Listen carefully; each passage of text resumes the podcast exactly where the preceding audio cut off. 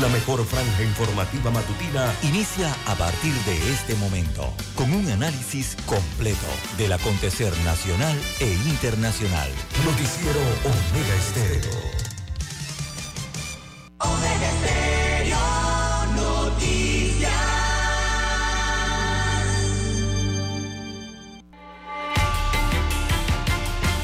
A continuación, los titulares con los hechos que son noticias hoy.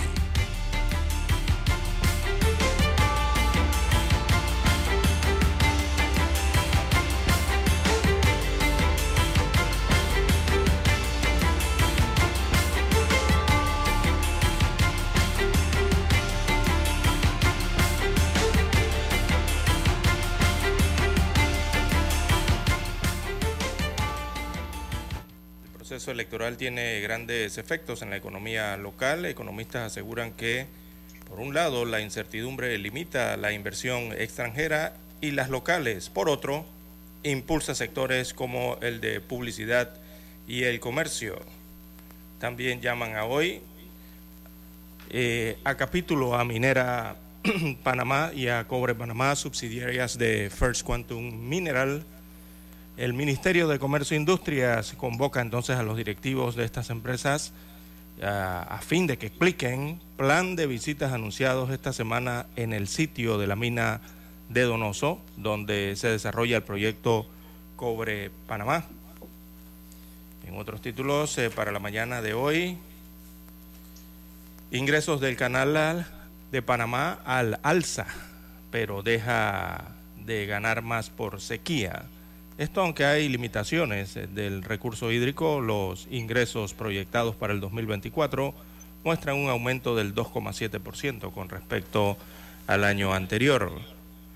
También la candidata presidencial y actual diputado del Circuito 82, Zulay Rodríguez, irá a audiencia en febrero, el 29 de febrero eh, de este año será una audiencia preliminar.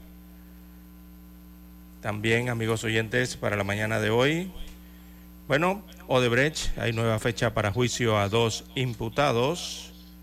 También tenemos, amigos oyentes, espeluznante, eh, bueno, lo sacaron del río Curundú. Eh, un hombre no tenía documentos, fue llevado a la morgue judicial en Ancón y se espera que en las próximas horas se acerquen a identificarlo. Amigos oyentes, estas y otras informaciones durante las dos horas del noticiero Omega Estéreo. Estos fueron nuestros titulares de hoy. En breve regresamos.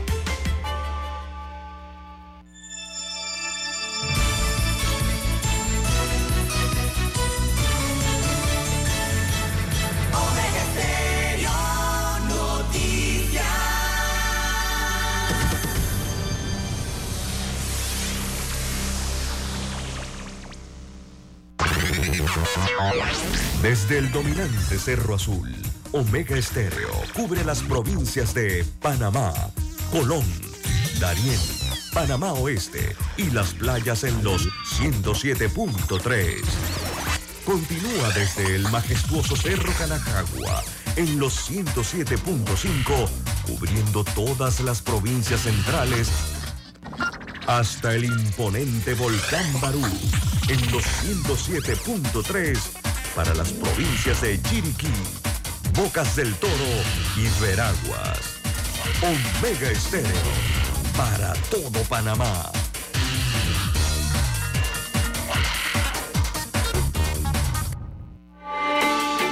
Noticiero Omega Estéreo.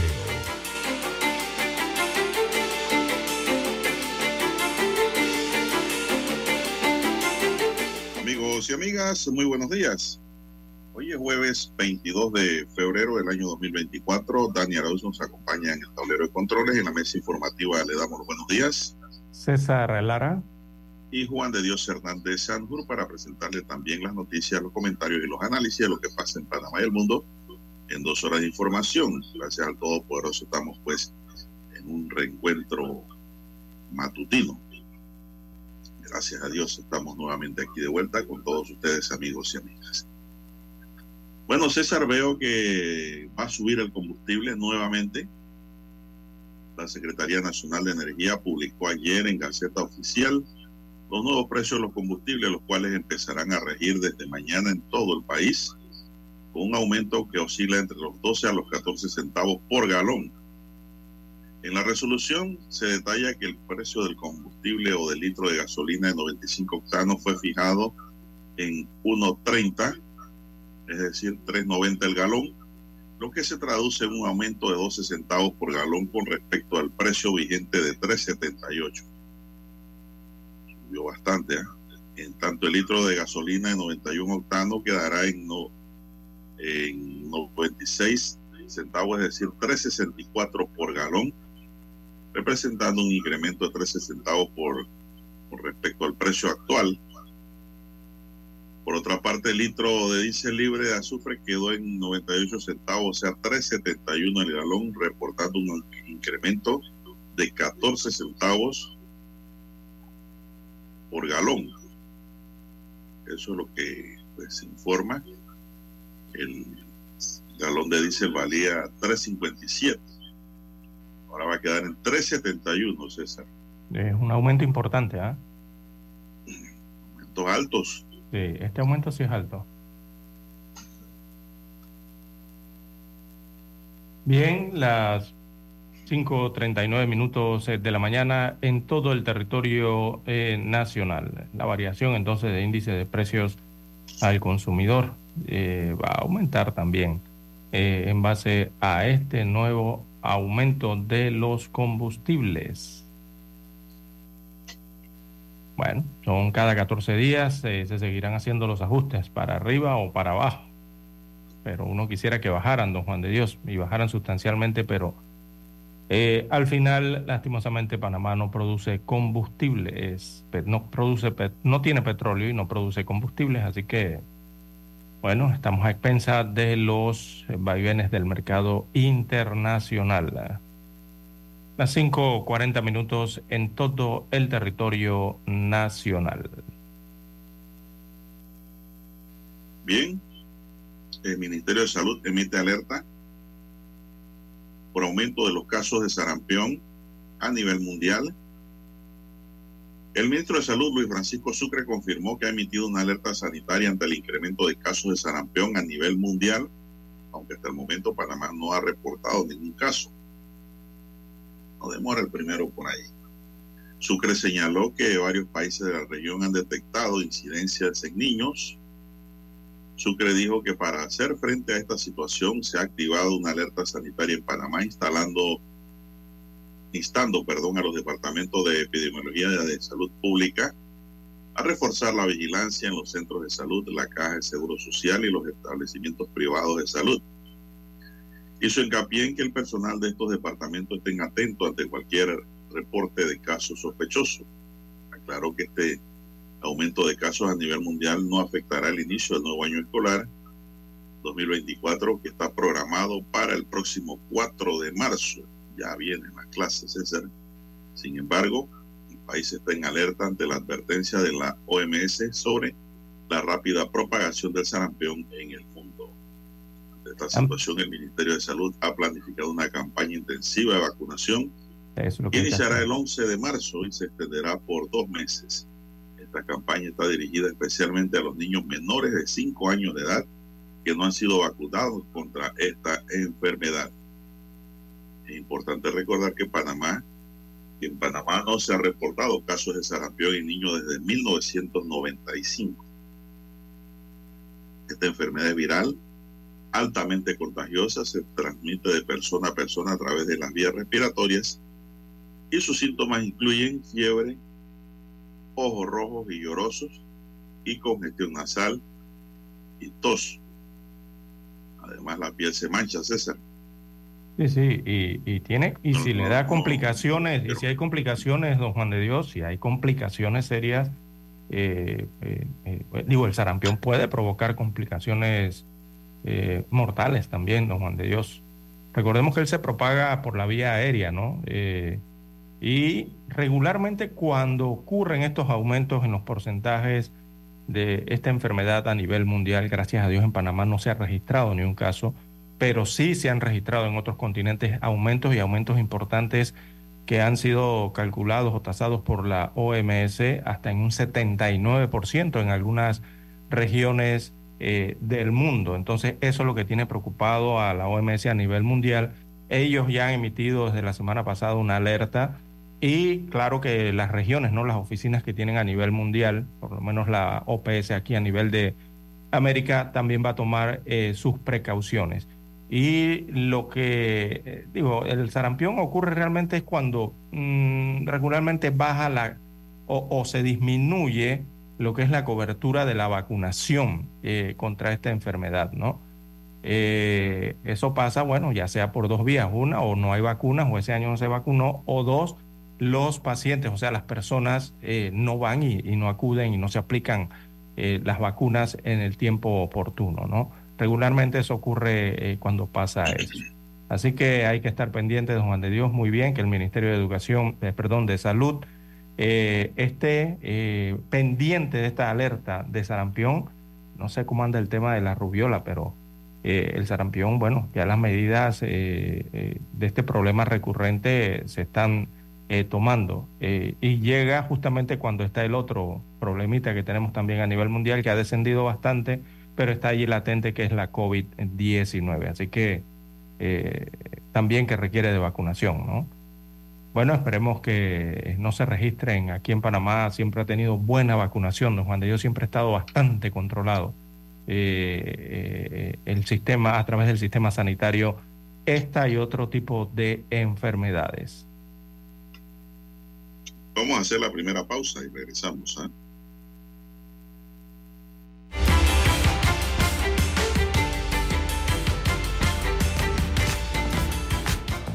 Desde el dominante Cerro Azul en los 107.3. 107.3. Continúa por el majestuoso Cerro Canajagua en los 107.5 para provincias centrales. Hasta el imponente Volcán Barú en los 107.3. Transmite Omega Estéreo, cadena nacional simultánea.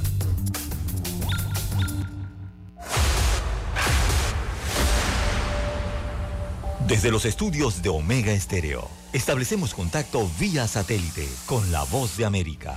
Desde Washington, presentamos el reportaje internacional.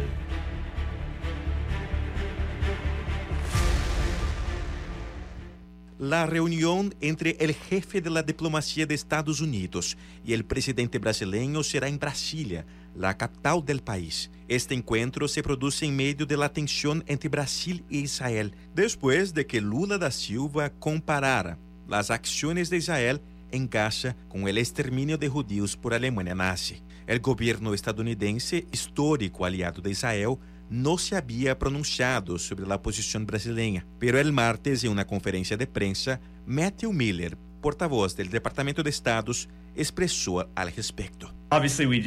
No creemos que haya habido genocidio en Gaza. Queremos que el conflicto termine lo antes posible. No estamos de acuerdo con esos comentarios. Según expertos, Israel pasará a un segundo plano en la conversación entre Lula y Blinken. El analista Vinicius Vieira disse que a conversação deveria centrar-se em el apoio de Estados Unidos a la presidencia de Brasil en el G20 y en las asociaciones bilaterales em economia e meio ambiente. Deve impactar. No veo que a questão de Israel impacte a relação entre Brasil e Estados Unidos. Ambos países convergen na ideia de que se necessita um alto del fuego. Por supuesto, esto será um tema, pero la agenda se centrará mais em la asociação econômica entre ambos países. Además de la reunión con Lula en Brasilia, Anthony Blinken también participará en la reunión de cancilleres del G20, que se llevará a cabo en Rio de Janeiro los días 21 y 22 de febrero. Luego, el secretario Blinken viajará a Buenos Aires, en Argentina, donde se espera que se reúna con el presidente Javier Milei. Edgar Maciel, Voz de América, Brasil. Escucharon vía satélite desde Washington el reportaje internacional. ¿Quieres anunciarte en Omega Stereo pero no sabes cómo? Solo llámanos o escríbenos al 6675-0990 y buscaremos la mejor opción para tu marca, producto o empresa. Ya lo sabes, 6675-0990. No esperes más. En centrales telefónicas, la casa del teléfono es tu mejor opción. Te asesoramos y ofrecemos buena atención. Con años de experiencia, trabajando para ti. La casa del teléfono, ubicados en Via Brasil y lista hermosa. La casa del teléfono, líder de telecomunicaciones. La casa del teléfono, distribuidores de Panasonic. Ven a visitarnos. La casa del teléfono. 229-0465 lsdtcorp.com Distribuidor autorizado Panasonic Noticiero Omega Estéreo.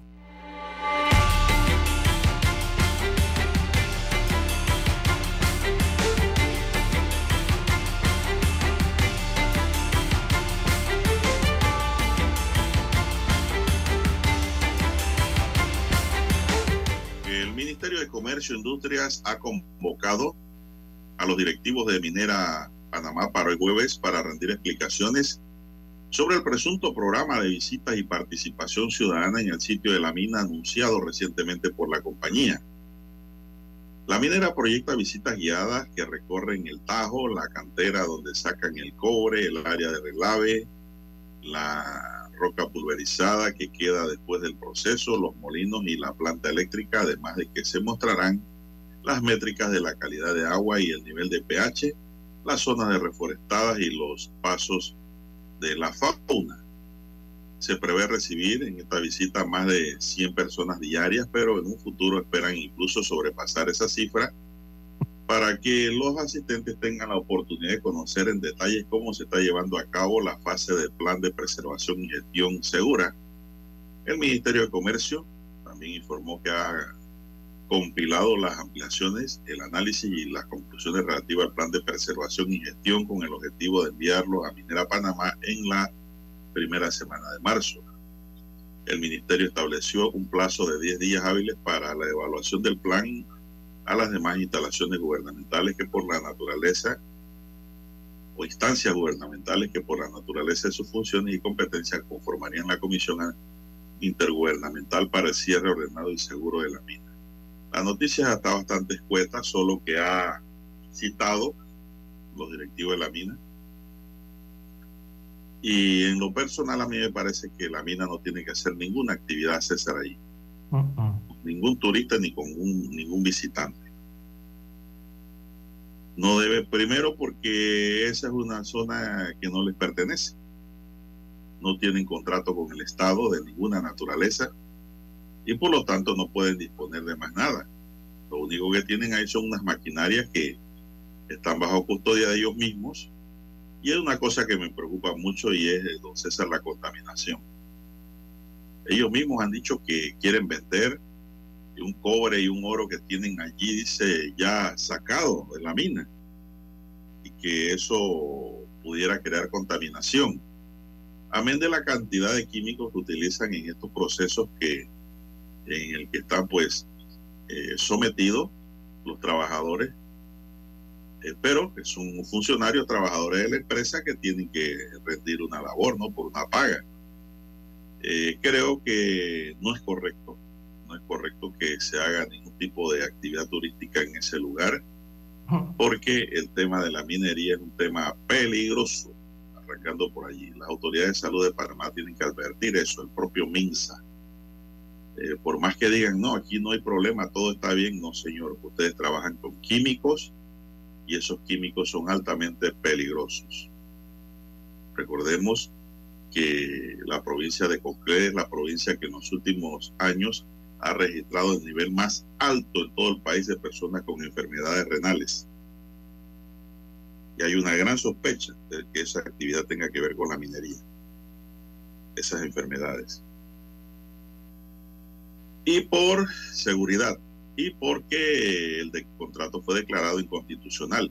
Yo le aseguro, César, que si ese contrato no lo hubieran declarado inconstitucional, no llaman a nadie a que vaya por allá a ver. nadie pudiera entrar allá. No, que va, si antes... Quinta frontera nuevamente. Fuera eh, otro estado dentro de este estado. Exactamente, antes ni siquiera se permitía, don Juan de Dios, eh, no sé, pero eh, la empresa eh, aquí da la impresión de que existe, y también las autoridades, don Juan de Dios, no sé por qué insisten en desconocer el fallo de inconstitucionalidad, sobre todo la empresa, ¿no? De el fallo que emitió, los dos fallos, porque son dos, el del 2017 y el, y el último que se los reitera nuevamente el 2023, al no haberse cumplido el del 2017. Eh, el pueblo ha expresado con claridad el rechazo entonces a la minería o a la minera y eh, parecen ser arbitrariedades entonces de esta empresa y la, hay que exigir el respeto a la justicia panameña, don Juan de Dios. Leo el comunicado, acabo de leer el comunicado del Ministerio de Comercio e Industria y ese comunicado no dice que le hayan otorgado un permiso, le hayan dado autorización, por lo menos no le entiendo el comunicado ese. El comunicado dice que hay un plan, ¿verdad?, de cierre de mina, pero no especifica o detalla ese comunicado que haya un programa, eh, ¿verdad?, para lo que eh, intenta hacer eh, Minera Panamá, este programa que según el Ministerio de Comercio e Industria, como lo señala propiamente, ¿no?, su comunicado, el Ministerio de Comercio e Industrias, bueno, dice en su comunicado que un supuesto Mire cómo le colocan. Ellos en el MISI consideran la situación que explotó ayer con esto del anuncio de visitas al lugar. Ellos lo consideran un supuesto programa de visitas y participación ciudadana en el sitio de la mina que está yéndonos. Pero en ese comunicado no dice que les hayan otorgado permiso, que les hayan dado autorización eh, para llevar adelante un tipo de programas como este. Por lo menos no lo veo en el comunicado. No sé si el gobierno, a través de las autoridades, ambiente o el MISI o, el de trabajo, o el de turismo, no sé quién, eh, le haya dado este tipo de autorización, ¿verdad? A la empresa minera para llevar a cabo eso dentro de este territorio o esa área.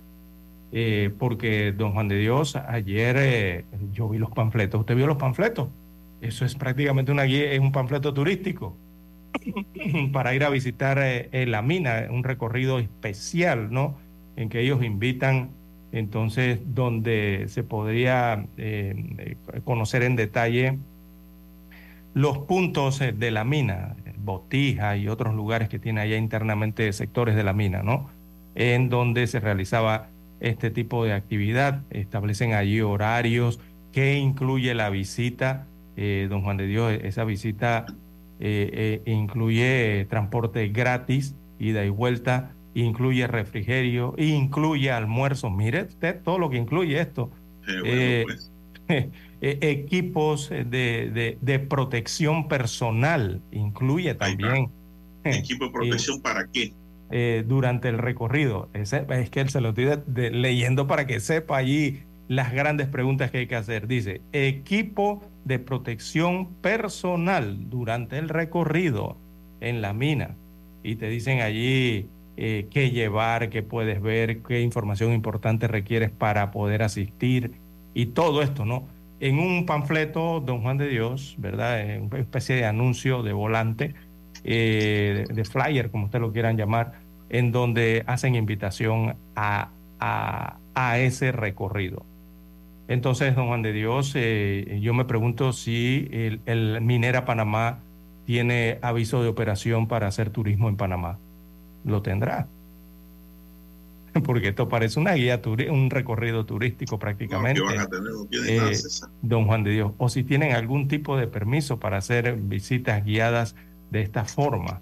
Yo no creo que ellos tengan ese permiso, don Juan de Dios pero eso lo tiene que confirmar el Ministerio de Comercio, Industria, Ambiente, de Trabajo, bueno, los ministerios que están involucrados en este tema eh, de la minería. ¿Por qué? Eh, don Juan de Dios, en ese hito minero desde hace rato lo venimos diciendo, el gobierno tiene que tomar control de eso. No pueden estar de que la minera haga eh, lo que quiera hacer sin solicitar permisos, sin pedir autorizaciones, sin preguntar siquiera al Estado. Entonces, y lo digo porque, eh, eh, sumando a lo que usted bien ha señalado, si la concesión no existe por el fallo constitucional, entonces la minera no tiene dominio, ellos no tienen alquiler sobre esa tierra. Y si la minera no tiene la concesión, entonces no puede ofrecer servicio de ninguna clase que no sea autorizado por el Estado, don Juan de Dios, y mucho menos un servicio de visita en ese lugar que no les pertenece, primero que nada, eso es de Panamá. Eh, Panamá no se los tiene concesionado, no se los ha alquilado, no les ha dado permiso para hacer eso que eh, eh, pretenden hacer allí. Entonces, si eso está bajo esa condición y el MISI, repito, si el MISI no le ha dado permiso para eso, hay que ver que el MISI lo confirme o no. Si el MISI en tal caso no le ha dado permiso para eso, entonces el gobierno de Panamá debería prohibirle claro que tiene que prohibir a la mina, exacto, prohibirle a la mina ese tipo de actividad. Eh, eso está eh, más que claro, eh, don Juan de Dios. Si ellos quieren explicarle a la población el tema de la minería, que hagan panfletos y lo repartan en la Interamericana. Ya. Así mismo. Informan y evitan el riesgo de los visitantes. Eso es así, don César. las enfermedades identificadas en los trabajadores de la extracción del cobre son el cáncer de pulmón y vía respiratoria, eso no es mentira así como otros tipos de cáncer, enfermedades respiratorias crónicas también, eh, para que usted va a llevar gente para allá que eh, pueda enfermarse, además de lo básico lo que usted ha dicho. no hay permiso para ese tipo de actividad. No hay relación contractual con la minería en Panamá, por lo menos con ninguna, ni con esta. No, acaban de separar. Específicamente con él. si no hay relación contractual, ellos no pueden hacer nada allí, César, más que cuidar sus máquinas. Exacto. Y, trabajar en el plan de cierre. Sí, por eso yo me preguntaba antes de ir al himno Don Juan de Dios, si acaso ese era el plan del cierre de mina. La pregunta se la hacíamos directamente a las autoridades. Y la segunda pregunta que viene eh, colgada allí es, eh, yo no sé si, si esto realmente es una forma de crispar a la población panameña, don Juan de Dios, después de todo lo que ha ocurrido. Una forma de, relaciones públicas. pero van a encrispar. Eso podría traer una eh, crispación social, es la palabra. Ah, claro. Eh, se están arriesgando a eso. ¿ah? Hay que hacer la pausa, don Juan de Dios. el tema, César, acuérdese que en la crispación social no toda la sociedad entra en crisis. Sí, sí.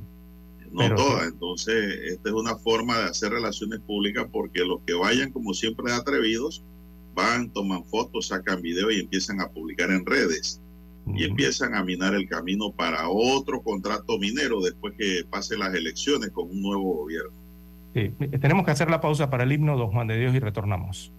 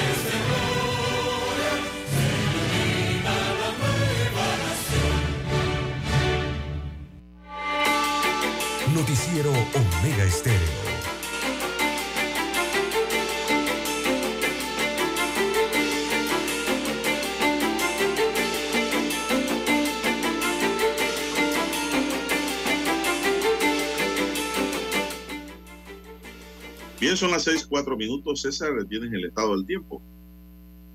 ¿Cómo anda la situación del estado del tiempo en Panamá? Bien, eh, veamos rápidamente cómo estará el clima para hoy. Bueno, ayer una ventolina muy grande en la Interamericana. Sí, hay viento fuerte. viento eh, fuerte casi me saca la carretera ayer. eh, He venido eh, un poco dormido, yo creo que me saca. hay viento fuerte lateral, ¿verdad? Y- Eh, y- de en costado le dicen algunos. En Antón. Eh, no, área todo. Antón.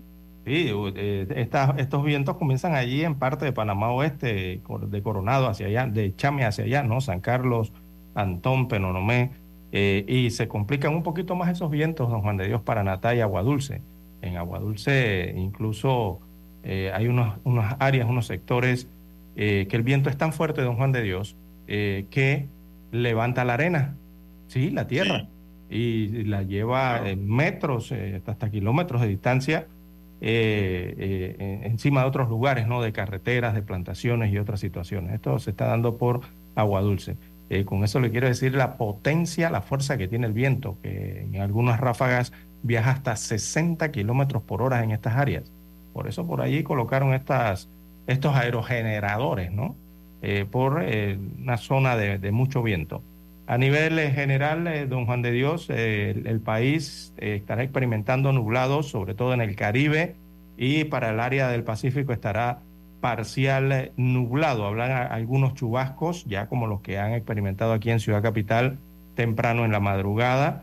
Pero veamos el Pacífico parcial nublado. En horas de la tarde predominarán condiciones de cielo parcial nublado eh, sobre la vertiente del Caribe y algunas lluvias aisladas en Colón y la comarca eh, Gunayala. Así estará el clima para hoy. El viento, tenga cuidado con él, don Juan de Dios, porque habrá ráfagas de 50 kilómetros por hora nuevamente para hoy. Bien, eh, hacemos la pausa y retornamos. Omega Estéreo, 24 horas en FM Estéreo. Con ustedes las noticias deportivas nacional e internacional más destacadas. Deportes, Omega.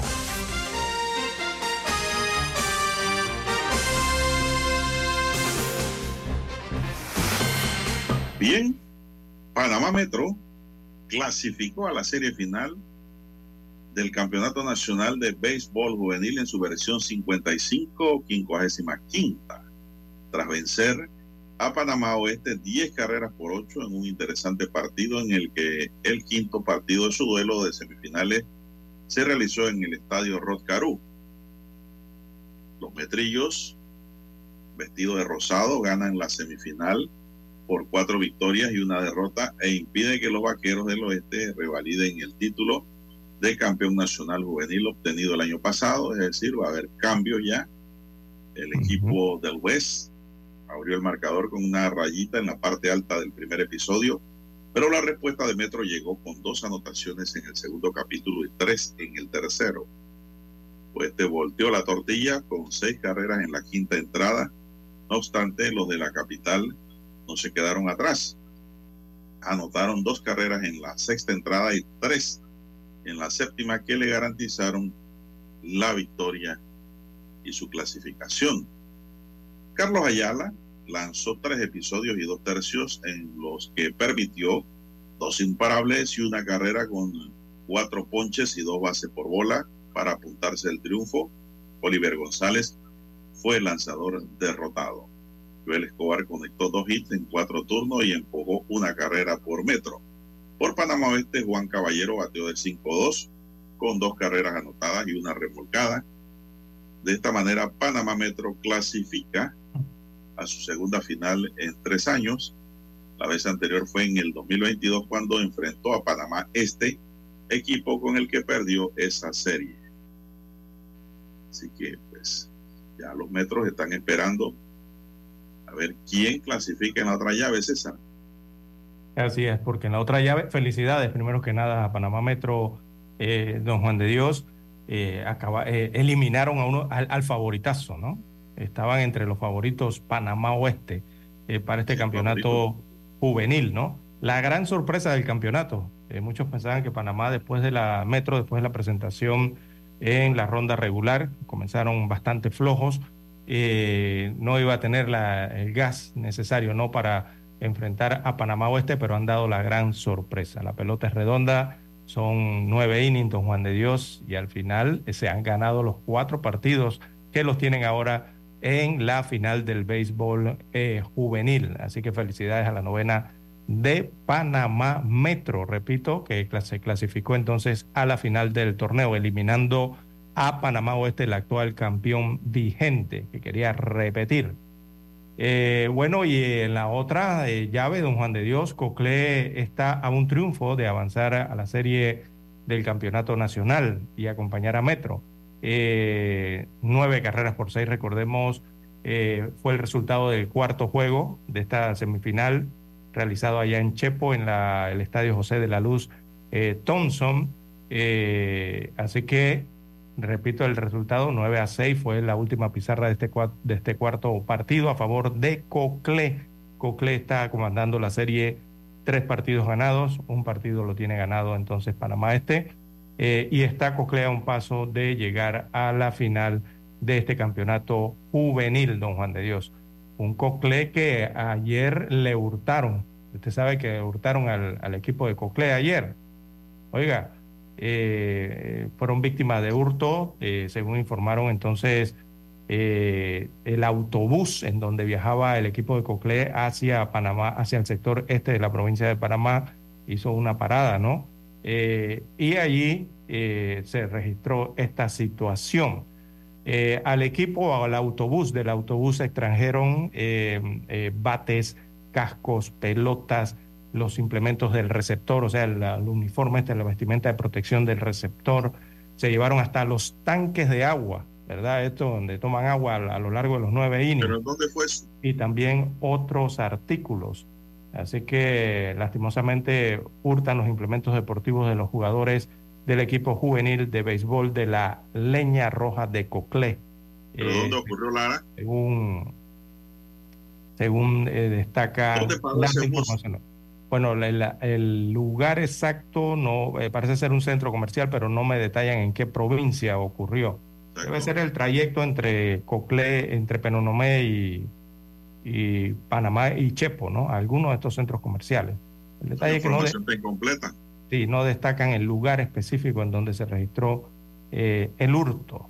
Eh, a ¿Y por qué bueno, César? Para saber en qué área pudieran estar vendiendo esos implementos. Exactamente.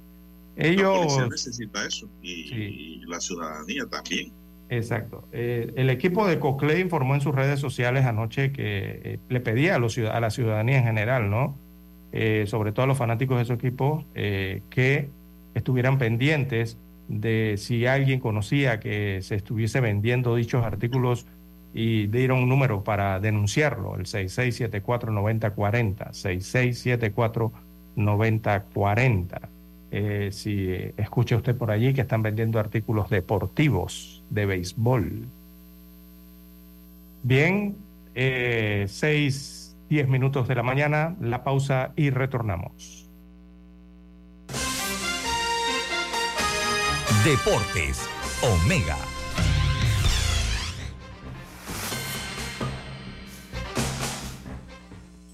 Escuchar Omega Stereo es más fácil que nunca. Solo busca la aplicación de Omega Stereo en Play Store o App Store y descárgala gratis. No te pierdas los mejores programas y tu música favorita. Descarga la app de Omega Stereo y disfruta a las 24 horas donde estés. Noticiero Omega Estéreo. Desde los estudios de Omega Estéreo, establecemos contacto vía satélite con la voz de América. Desde Washington, presentamos el reportaje internacional.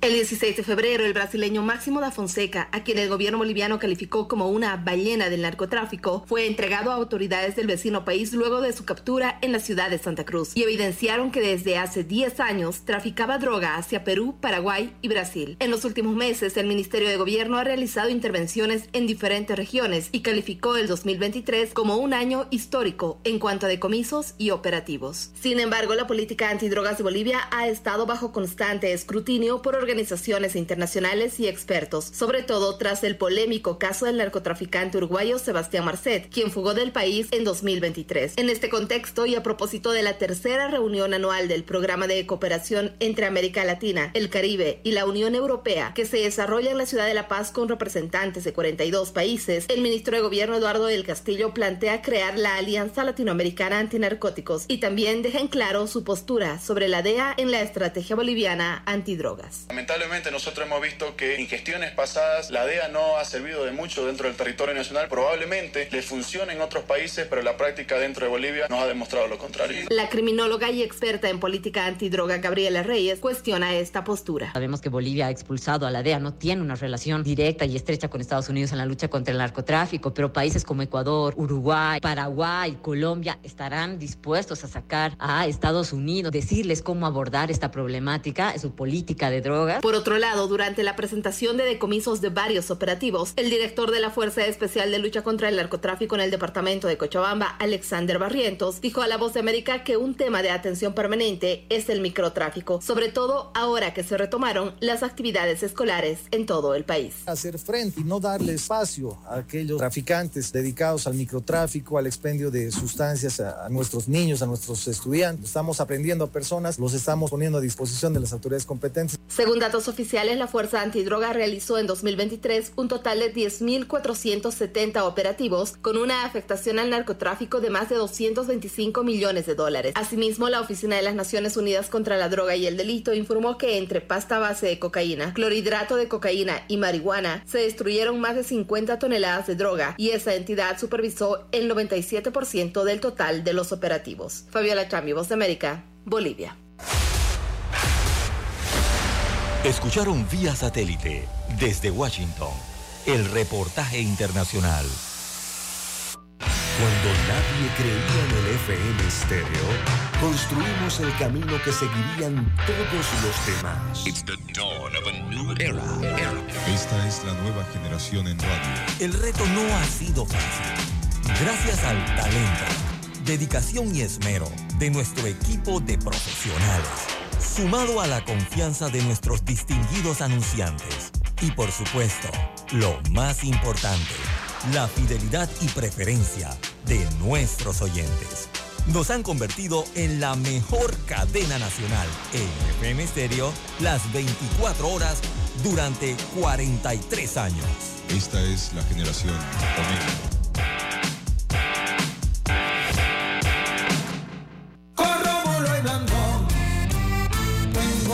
firme la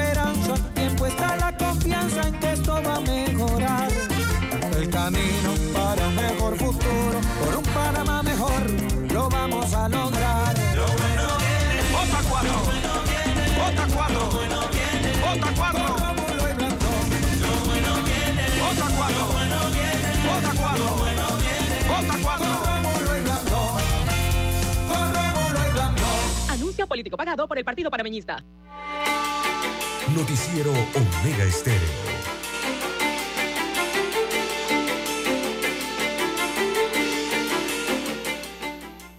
Bien, son las 6:17 minutos, don César, dígame usted.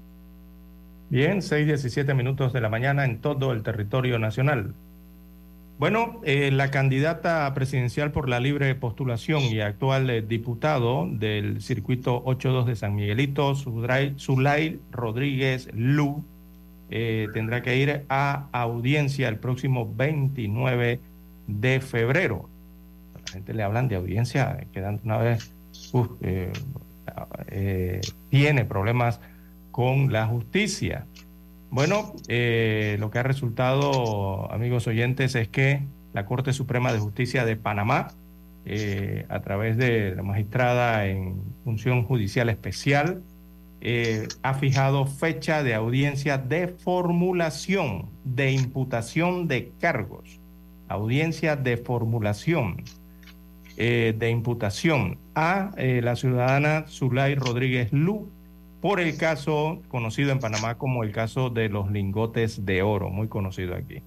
Así que hay un edicto que se fijó ayer en la tarde en la Corte Suprema por parte de la Secretaría de la Corte Suprema de Justicia y establece que la audiencia entonces a, eh, a, la también candidata por la libre postulación a la presidencia de la República y actual diputado del circuito de San Miguelito eh, será el, veamos, el jueves 29 de febrero del año 2024.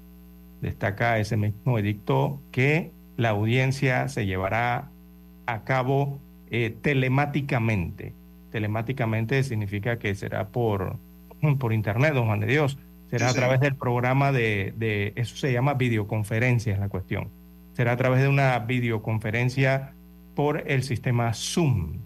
Eh, dice que oportunamente entonces se comunicará al correo electrónico de las partes intervinientes el enlace correspondiente para estar presentes entonces allí telemáticamente vía Zoom el 29 de eh, febrero en esta audiencia de formulación de imputación contra la diputada de la Asamblea Nacional, Zulay Rodríguez Lu, de acuerdo con lo establecido entonces en el artículo 280 del Código Procesal Penal, dentro de la carpeta, aquí den el número de carpeta, un número enorme aquí, en la que se menciona entonces a la licenciada Rodríguez Lu, por la presunta comisión de los delitos contra el patrimonio económico en su modalidad de hurto con abuso de confianza y estafa contra el orden económico en su modalidad de blanqueo de capitales contra la seguridad colectiva eh, en su eh, modalidad de asociación ilícita para delinquir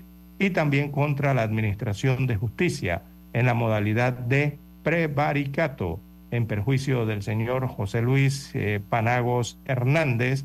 Este es un fenecido, don Juan de Dios, eh, del caso entonces que se conoce en Panamá como el caso de los lingotes de oro. Este señor que en paz descanse era mexicano, ¿no? Tengo entendido. él falleció, pero sus familiares abrieron, hicieron la denuncia, ¿no? De la situación de unos lingotes eh, de oro y bueno, todo ha decantado eh, hasta este punto, en que llaman entonces a audiencia de formulación de imputación de cargos a una diputado de la República de Panamá y también actual candidato, candidata en este caso eh, presidencial del país. Recordemos que aquí entra, este es un, esto es especial, don Juan de Dios, esto no es común y corriente, ¿no? este tipo de audiencias corrientes. Recordemos que estamos hablando de un diputado de la Asamblea Nacional y también de un candidato eh, presidencial. Simple, por el simple hecho, nada más de diputado, don Juan de Dios ya tiene un tratamiento especial. Así que allí entra en funciones un magistrado eh, de la Corte, una magistrada de la Corte Suprema de Justicia como fiscal. Bueno, don César, eh, la información que fluyó ayer o se difundió a través de los medios, pues señala que esta audiencia, como ya usted dijo, será el jueves 29 de febrero de este año a las 2 de la tarde y va a ser vía telemática. Así que los medios pues no tendrán acceso directo a nada. Luego se informará del resultado.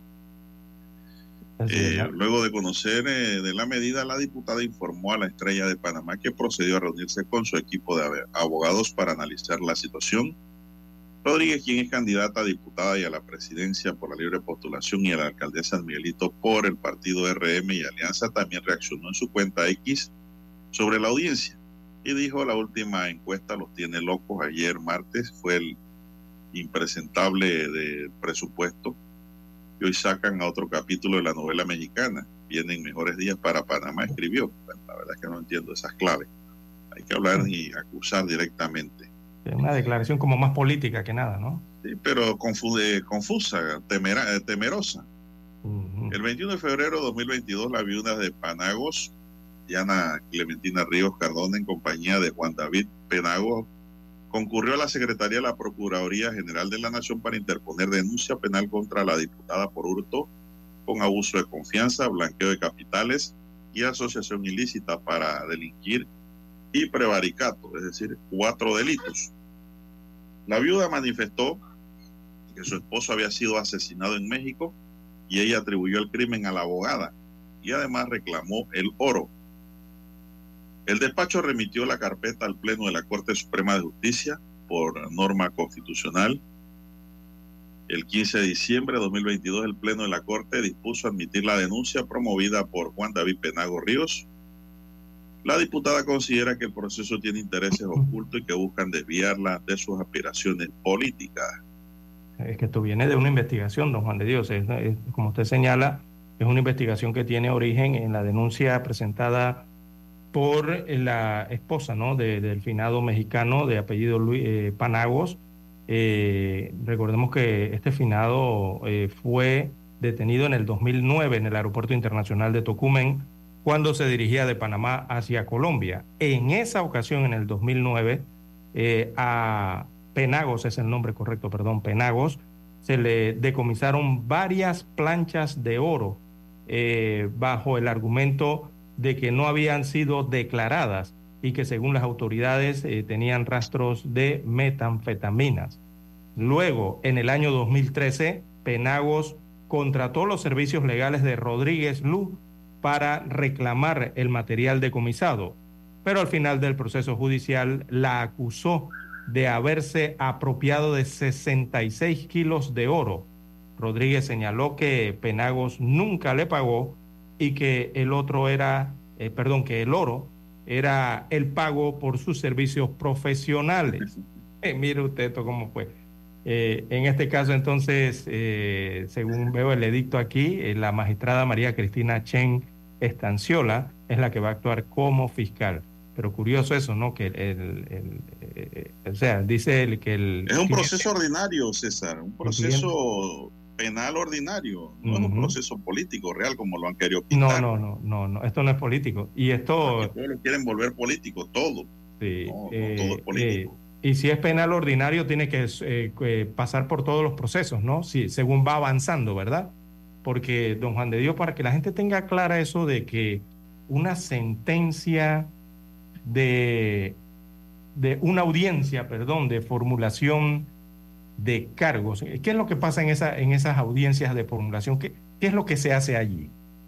Bueno, mire, eh, la formulación de la imputación es un proceso o audiencia en el que se le comunican los cargos al imputado. ¿no? Y esto ocurre cuando el Ministerio Público considere que tiene suficientes evidencias para formular imputación contra uno o más individuos. Ellos solicitan ahí la audiencia ante el juez de garantía para tales efectos. En esta audiencia el fiscal comunicará oralmente a los investigados que se desarrolla actualmente una investigación en su contra respecto de uno o más delitos determinados, que es lo que ya hemos dicho, ¿no? La imputación individualizará al imputado, indicarán los hechos relevantes que fundamentan la imputación y anunciará los elementos de conocimiento que la sustentan en ese acto. A partir de la formulación de la imputación, hay vinculación formal al proceso. Eso es lo que realmente es la imputación. Una vinculación de la persona imputada al proceso. César, es la comunicación directa que se le hace al indiciado para que luego ya pase a la fase de ser persona imputada por el delito determinado, porque ya tiene que haber un delito determinado. En ese momento se establece la vinculación. Es decir, eh, en este caso la magistrada fiscal ya determinó que sí existen los delitos. Ajá. O sea Delgado. que, eh, Ahora eh, le van a comunicar a su ley cuáles son los delitos por los que se le investigará en lo sucesivo, en el plazo que conceda el juez de garantía, en este caso otro magistrado. O sea que ahí todavía hay que probar, hay que, hay que probar si es eh, inocente o culpable, ¿no? Todavía eso, eh, este proceso va para, va a ser extenso entonces, don Juan de Dios, porque No, no, no, esto pasa en las elecciones y el proceso va a seguir. sí, porque Zulay- mira tendría que venir la Zulay- investigación, el ¿no? fenómeno, siempre nos, nos gusta alumbrar más adelante del camino porque tenemos luces altas, afortunadamente. Eh, aquí lo tenemos en este espacio. ¿Qué ¿Qué pasa si Zulay no gana ni la presidencia ni gana una diputación? Zulay va a pasar a la justicia ordinaria y no está especial a través de la corte porque hay de hay pérdida de competencia correcto. por parte de los magistrados que ahora llevan el proceso. Los magistrados investigan a los diputados, los diputados investigan a los magistrados. Eh, de, perdiendo ella esa condición, pasaría lo mismo que le pasó al Baby Valderrama. El Baby Valderrama perdió las elecciones pasadas y ahora es eh, procesado a través del Ministerio Público, en el caso Pandeporte. Así es. Caso contrario no ocurrió con Benicio Robinson, que sí ganó las elecciones. Mire cómo esto. Entonces, don César, en pocas palabras, lo que le van a formular es la comunicación formal a la señora Zulay de que ella está vinculada a los delitos denunciados por eh, los mexicanos, por Penagos. Vendrá entonces proceso de investigación, que en el proceso de investigación eso le va a tomar meses, creo que mínimo Ese es un proceso, yo diría que el proceso de meses. investigación es un, pro- es, es un proceso de complemento a las primeras investigaciones que realiza el Ministerio Público para determinar primero la existencia de un delito. Ya ahora sí, pudiera haber la vinculación directa en la investigación de ella y tengo entendido que ella tiene un socio, otro abogado que no es diputado. Me imagino que en esa ruptura procesal, ese investigado lo va a tener que investigar el Ministerio Público ordinario. Ok. Bien, para estar claritos, ¿no? De, los tiempos eh, y cómo es el proceso eh, y en qué punto. No, aquí va a pasar la campaña política, pasarán las elecciones y el proceso continuará abierto. Así Todo dependerá ahora si ella se reelige como diputada. Así es. Por su condición especial, ¿no? Entraría ahí. Bien, las 6:29 minutos de la mañana en todo el territorio nacional. Eh, Hay que hacer la pausa para escuchar los periódicos. Tenemos más eh, noticias y análisis.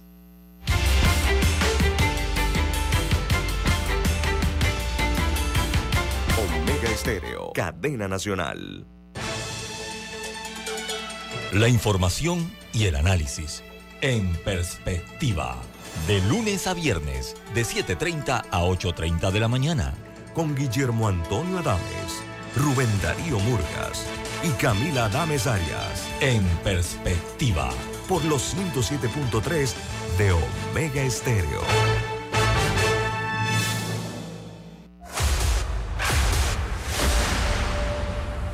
Desde los estudios de Omega Estéreo, establecemos contacto vía satélite con la voz de América. Desde Washington, presentamos el reportaje internacional.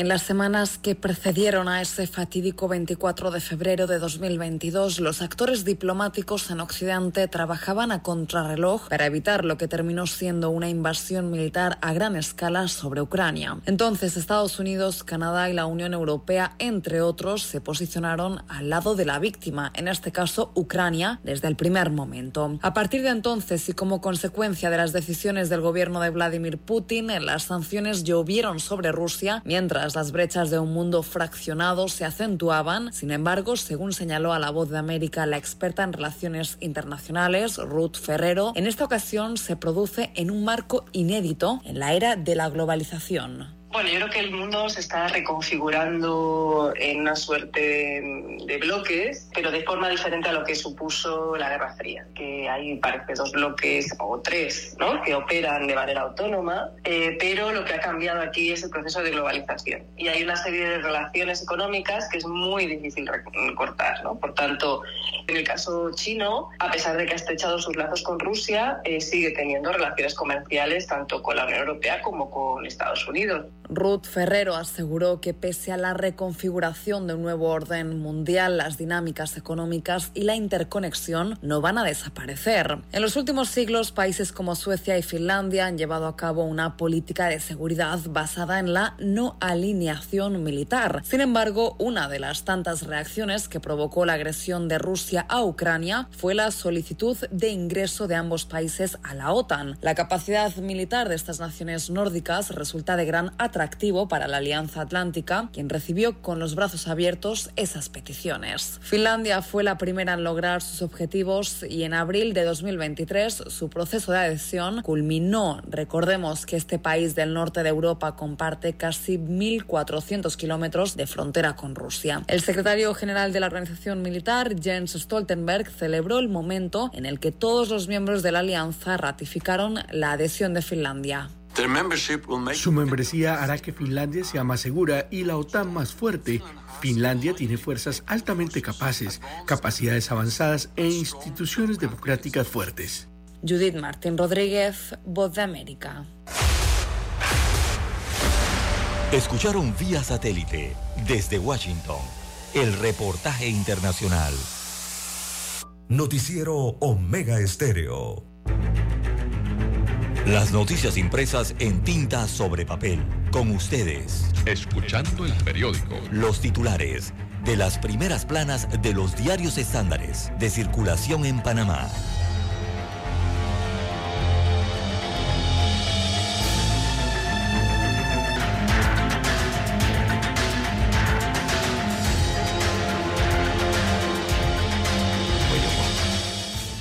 Bien, amigos oyentes, las 6:34 minutos de la mañana.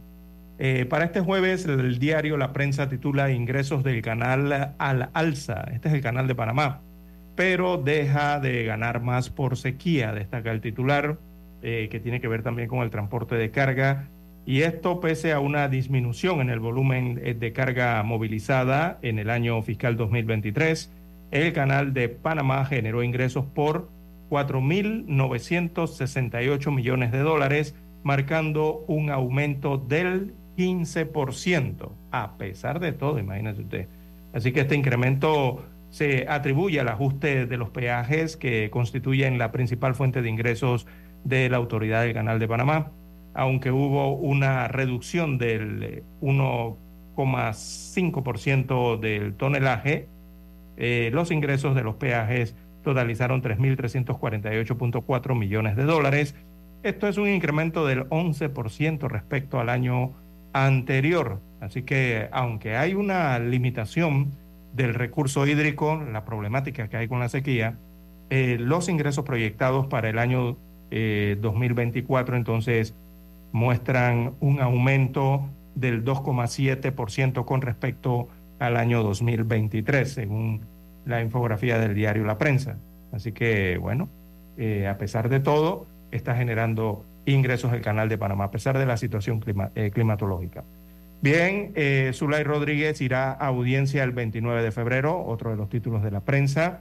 Destaca que la candidata presidencial y diputada Zulay Rodríguez enfrentará el próximo 29 de febrero una audiencia de imputación por la presunta comisión de los delitos de blanqueo de capitales, estafa, asociación ilícita para delinquir y contra la administración de la justicia relacionadas con la apropiación de láminas de oro, propiedad de José Luis Penagos.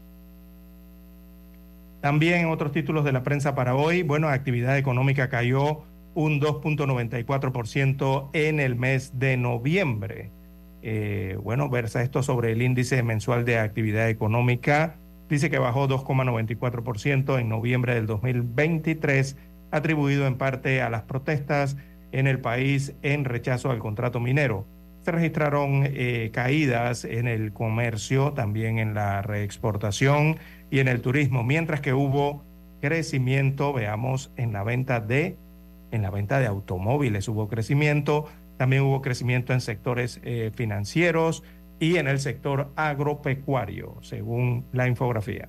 También, eh, segunda encuesta de, se publicará, la segunda encuesta se publicará el 12 de marzo, destaca Ruta 2024 del diario La Prensa, y es la segunda ronda de encuestas de la corporación La Prensa.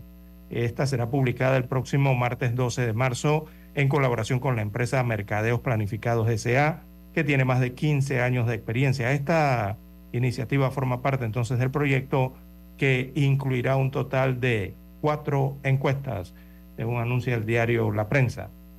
También en panorama Odebrecht, nueva fecha para juicio a dos imputados. En la plana de deportes, eh, fútbol panameño sigue sin humo blanco. Hay un problema allí. Eh, los negocios, veamos los negocios y finanzas. Eh, First Quantum Mineral Limitada eh, reclamaría 20 mil millones de dólares a Panamá, según el reportaje en la página 2B. la sección Vivir Más desarrolla el reportaje Año del Dragón, el colorido final de la festividad china, aquí con una amplia fotografía, el diario La Prensa. Y eh, bueno, la ruta 2024 del diario La Prensa, este segmento, eh, tiene un novedoso quiz interactivo. Eh, hoy con la pregunta, ¿con qué candidato estás más de acuerdo? Bueno, y colocan allí a los ocho candidatos presidenciales y le preguntan a los lectores del diario La Prensa, sobre todo en el ciberespacio, en el Internet, con quién está más de acuerdo, de acuerdo a sus propuestas. Bien, son los títulos del diario La Prensa para la mañana de hoy. Revisemos la portada del diario La Estrella de Panamá. La Estrella de Panamá para hoy dice, minera reclama indemnización por 20 mil millones de dólares.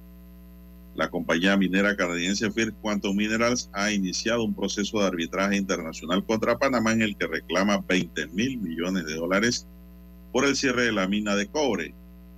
El CEO de First Quantum, eh, Tristan Pascal, aseguró a la agencia Reuters que la empresa podría obtener una cantidad mucho mayor en concepto de daños e intereses.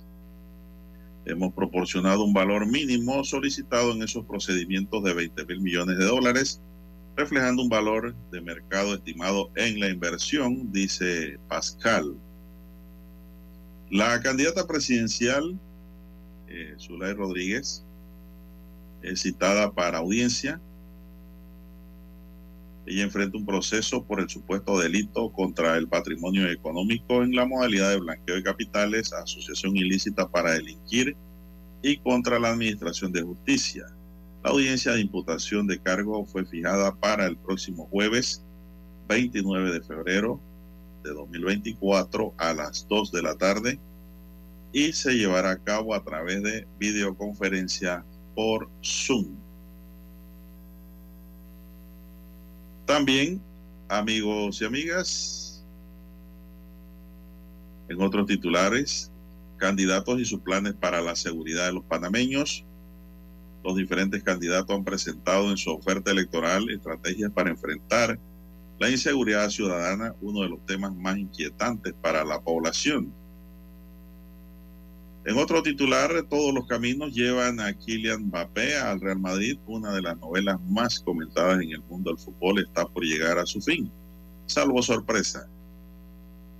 Kylian Mbappé estampará su firma con el Real Madrid luego de que por varios años se ha estado vinculando al francés con el equipo español.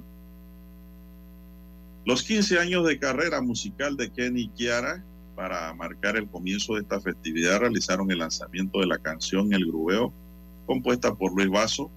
Los hermanos Kenny y Kiara Pérez han planificado que conmemoran este aniversario a lo largo de todo el año.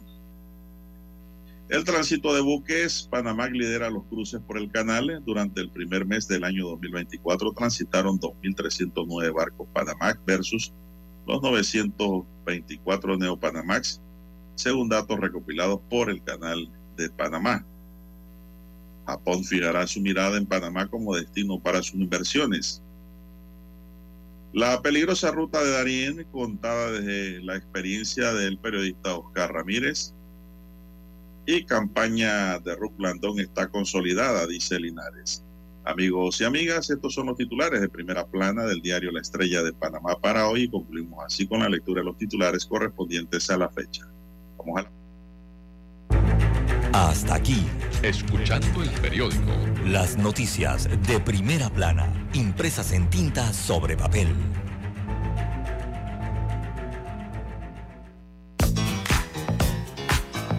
Desde el dominante Cerro Azul en los 107.3.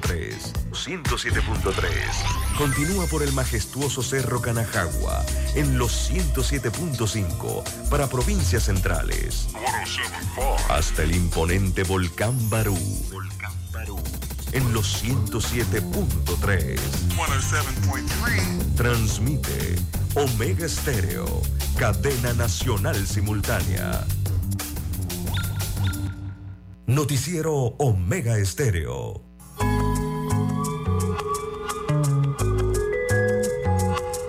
La economía mueve al planeta. Con ustedes, desde Washington, vía satélite, la nota económica.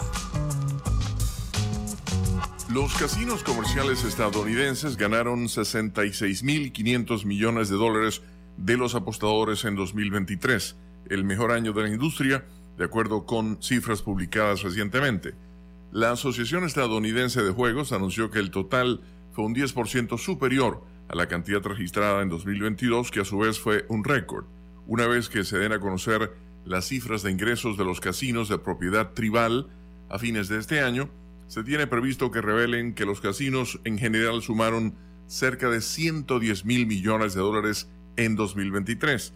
Todo esto ocurrió en un año en el que la inflación, aunque retrocedió, aún mantuvo los precios de los alimentos y la energía más altos que antes.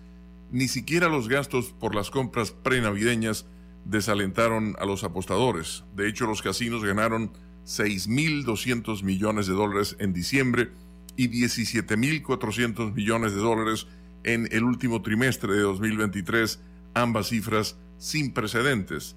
Jane Bokunowicz, directora del Instituto Lloyd Levinson de la Universidad de Stockton de Nueva Jersey, dedicado al estudio de la industria del juego, señala que las apuestas deportivas siguen siendo lo suficientemente nuevas que podrían resultar atractivas incluso para quienes cuidan sus presupuestos.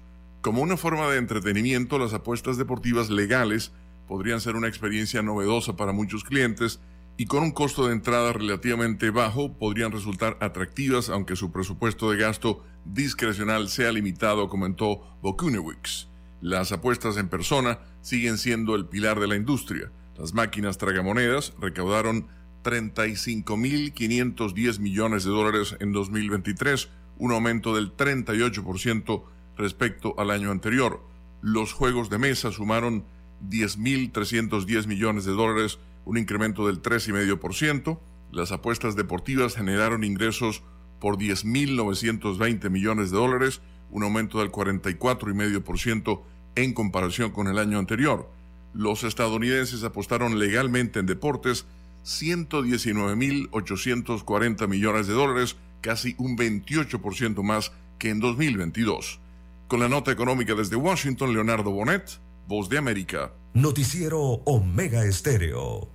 Check, check, check. Willy, Willy, Willy. Willy alcalde. Willy alcalde. A la city. A la city. Willy alcalde. Willy alcalde. A la city. El cambio para la city. Pa' que la bella también viva pretty. Willy, Willy, Willy. Y se suma Casis. Decora mi gente, está el cambio para ti. El cambio para toda la city. La city pa' Cora, Juan Diego Gonzalillo. Sumando comercio y cultura, Frencillo. A cambiar la ciudad. Con Willy Casis vamos a mejorar. Willy, alcalde. Casis, vicealcalde. Anuncio político pagado. Hola, soy Lorena Castillo. Pronto aquí, en Omega Estéreo. Desde y para todo Panamá y el mundo. Omega Estéreo, cadena nacional.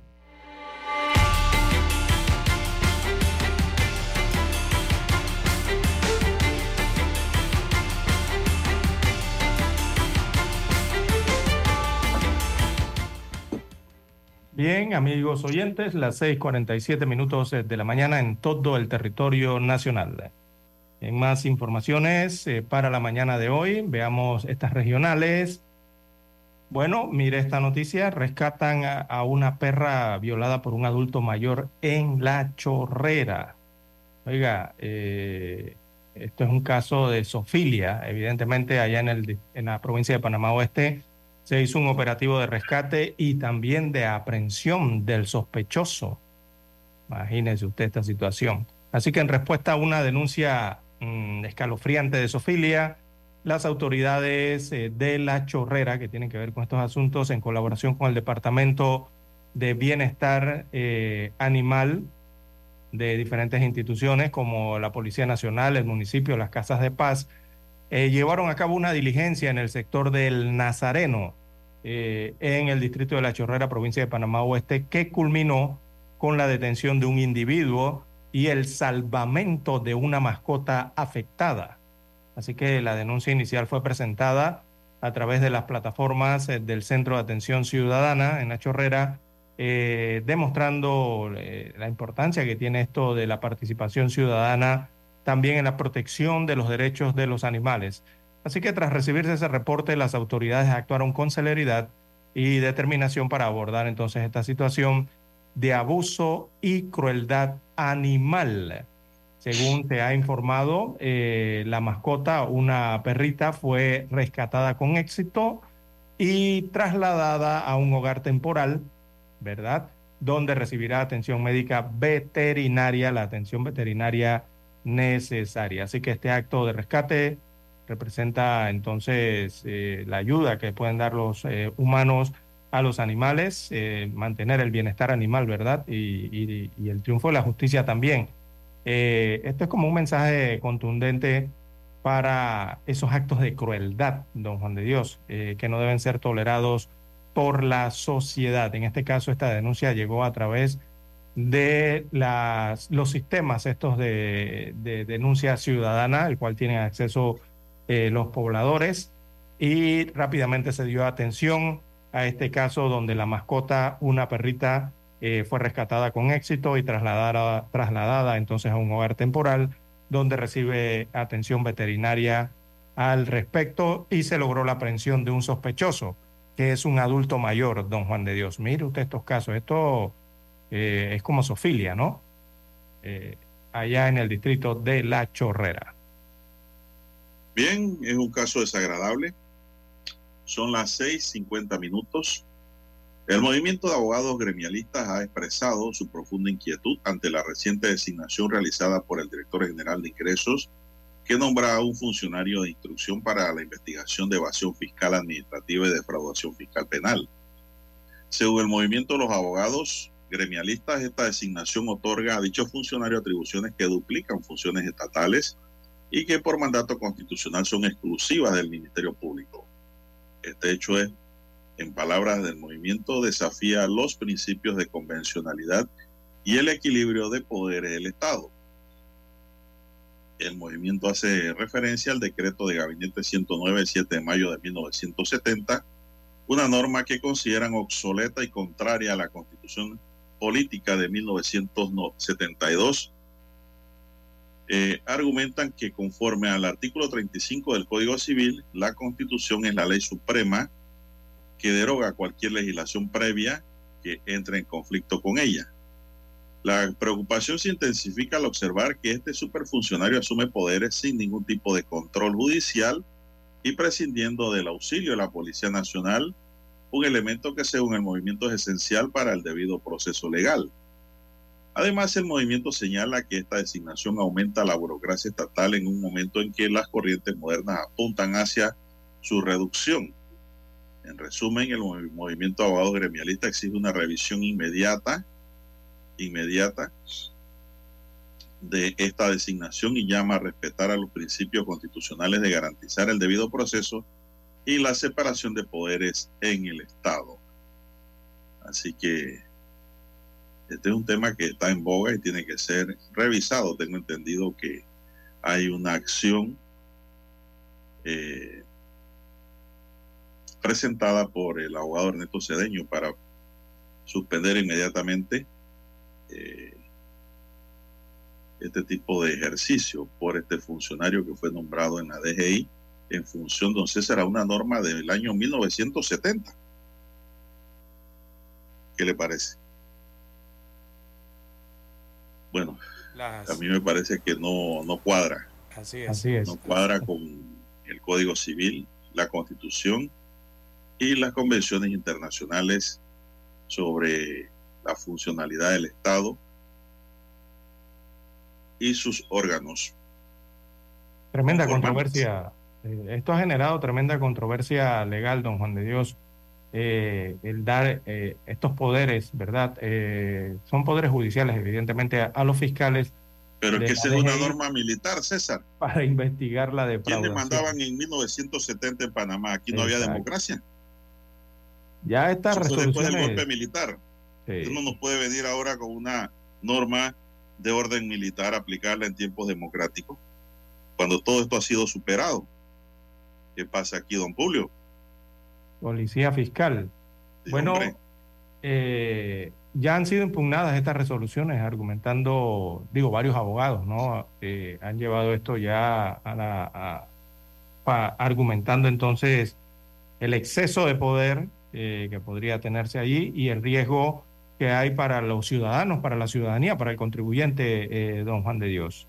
Este debate, como usted bien señala, ha, levantado las preocupaciones, ¿no?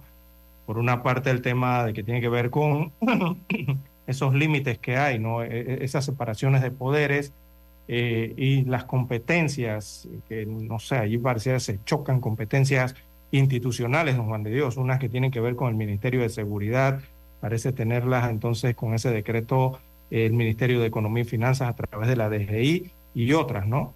Eh, unos límites allí bastante finos eh, respecto a esto y que, bueno, han levantado entonces todas esas preocupaciones, sobre todo por los gremios abogadiles y también ya por la ciudadanía en general, don Juan de Dios.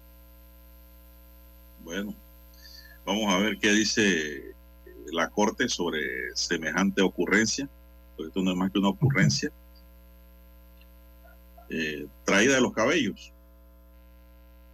De nombrar superfuncionarios que están por encima de la Constitución y la ley, y es más, invadiendo funciones de otros órganos del Estado, eh, invadiendo funciones de instituciones paraconstitucionales. Sí. Eso no, no tiene sentido. El Ministerio de Seguridad, Policía Nacional, bueno, tanta cosa, ¿no? Del propio Ministerio Público. Eh, también llega hasta allá, rosa hasta De allá. a dedo y sin perfil es la otra que no se dice. ¿Por qué? porque Porque esto requiere.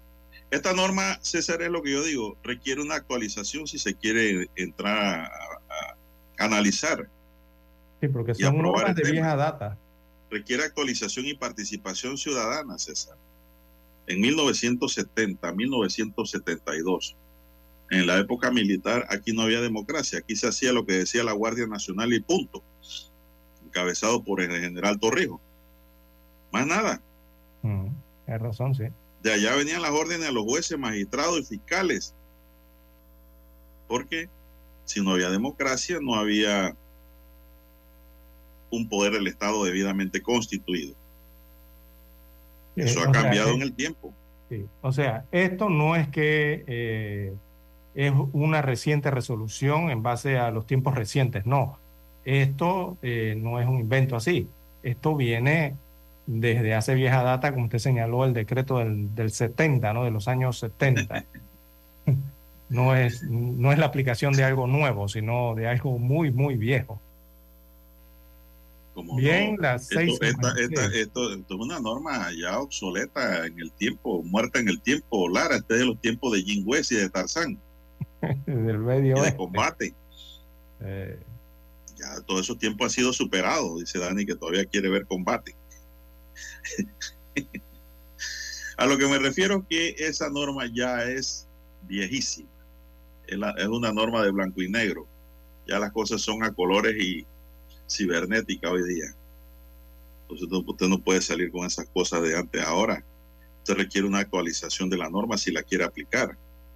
¿Qué significa? Es una reforma o una nueva ley que toque la temática. Son las 6:57 minutos. ¿Qué más tenemos, César? 6:57 minutos de la mañana en todo el territorio nacional. Bueno, eh, a nivel de Ciudad Capital, eh, bueno, los recolectores de basura, don Juan de Dios, mm, parecen estar en pies de guerra eh, por el Yo tema de los pensaba que estaban ya en guerra de pie porque no recogen la basura. Sí. Así que son los trabajadores de la Dirección Metropolitana de Aseo eh, Metropolitano. Bueno, realmente es la autoridad urbana de aseo urbano y domiciliario, no es la, la- la sigla correcta. Así que los trabajadores eh, de la antigua eh, se mantienen en paro, ya que temen ser desplazados por las tres empresas que se encuentran ofreciendo servicio de recolección, también de transporte y disposición final de los desechos en Ciudad Capital.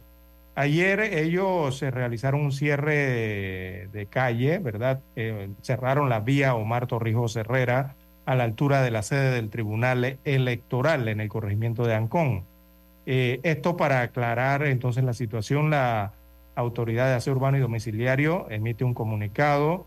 Veamos aquí, en él informa que eh, los recolectores de estos departamentos y también de operaciones y del sindicato participaron en, una reunión con la entidad para esclarecer los temas que preocupan a los trabajadores. El sindicato de recolectores manifestó por su parte eh, que ellos tienen, mantienen la incertidumbre, ¿no? Eh, por la ejecución de los contratos de recolección de desechos de la zona 1, 2 y 4 del distrito de Panamá.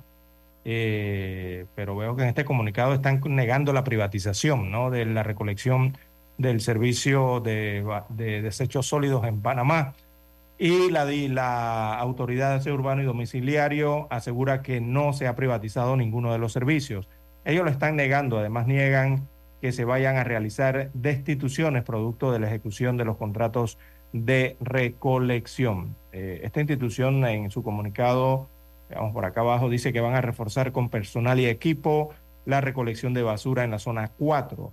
Esta zona 4, recordemos que es para allá, para San Martín, Pedregal, Pacora, el área de las Mañanitas, Las Garzas, Tocumen y la 24 de diciembre, donde siempre se presenta esta problemática de la falta de recolección de los desechos sólidos. Siete en punto de la mañana en todo el territorio nacional. Noticiero Omega Estéreo. El satélite indica que es momento de nuestra conexión. Desde Washington, vía satélite y para Omega Estéreo de Panamá, buenos días, América. Buenos días, América. Vía satélite. Desde Washington.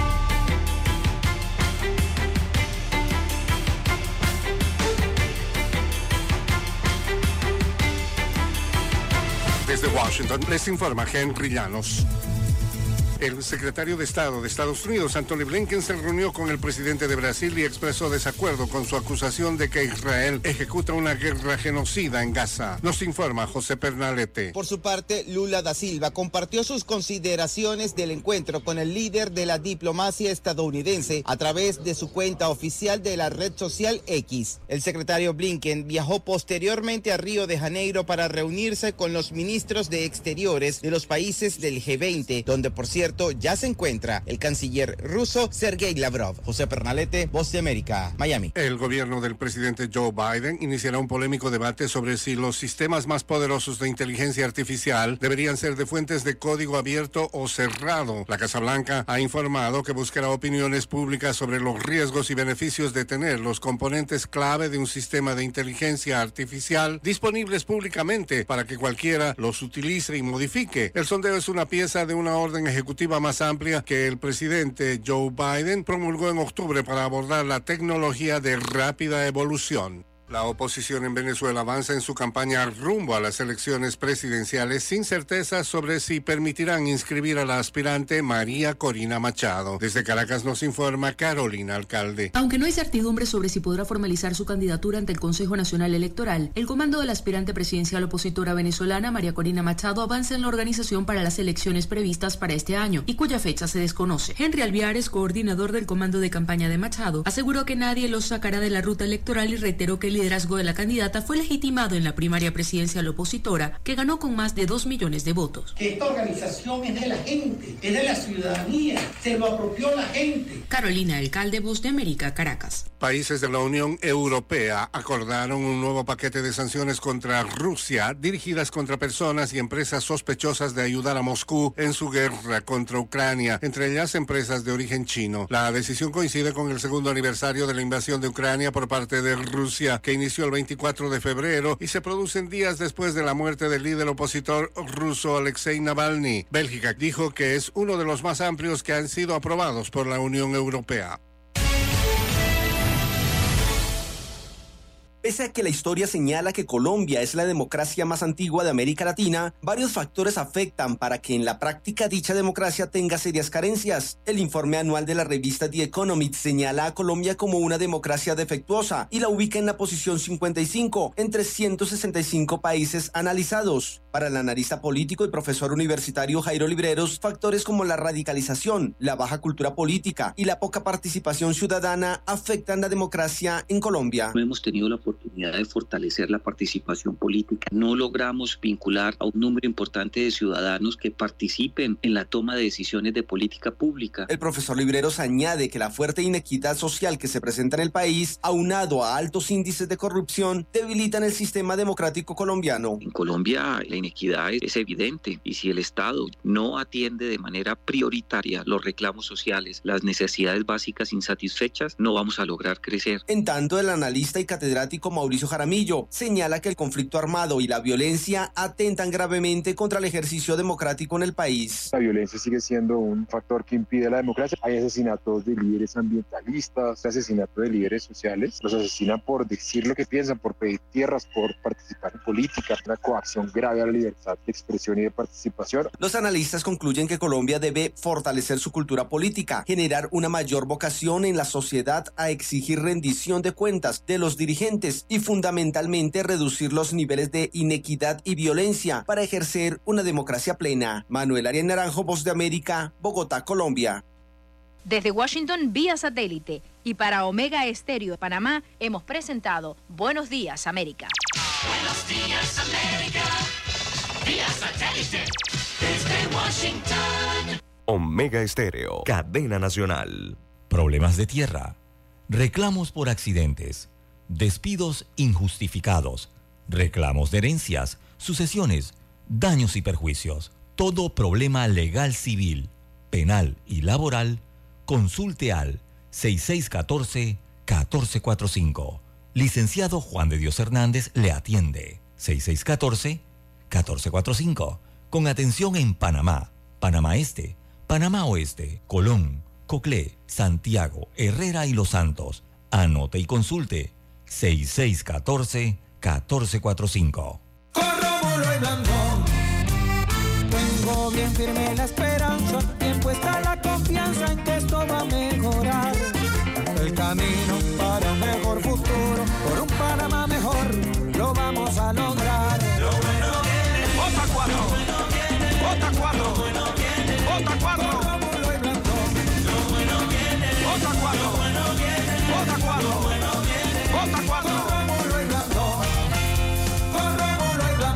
Anuncio político pagado por el Partido Panameñista. Cuando nadie creía en el FM estéreo, construimos el camino que seguirían todos los demás. Esta es la nueva generación en radio. El reto no ha sido fácil. Gracias al talento, dedicación y esmero de nuestro equipo de profesionales, sumado a la confianza de nuestros distinguidos anunciantes y por supuesto, lo más importante, la fidelidad y preferencia de nuestros oyentes. Nos han convertido en la mejor cadena nacional en FM Estéreo las 24 horas durante 43 años. Esta es la generación.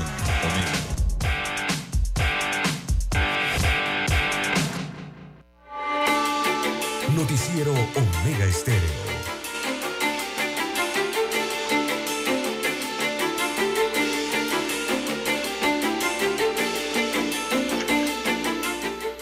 Bien, amigos oyentes, las 7, 7 minutos de la mañana en todo el territorio nacional.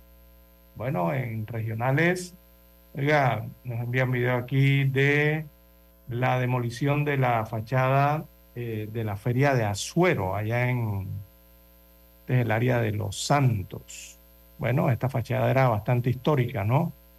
Eh, pero se ha procedido entonces a desmantelar estos especies de grandes arcos, ¿no? Que eran el símbolo de ese evento de la Feria Internacional de Azuero, esa, esa fachada, ¿no? Con la que usted se encontraba anualmente.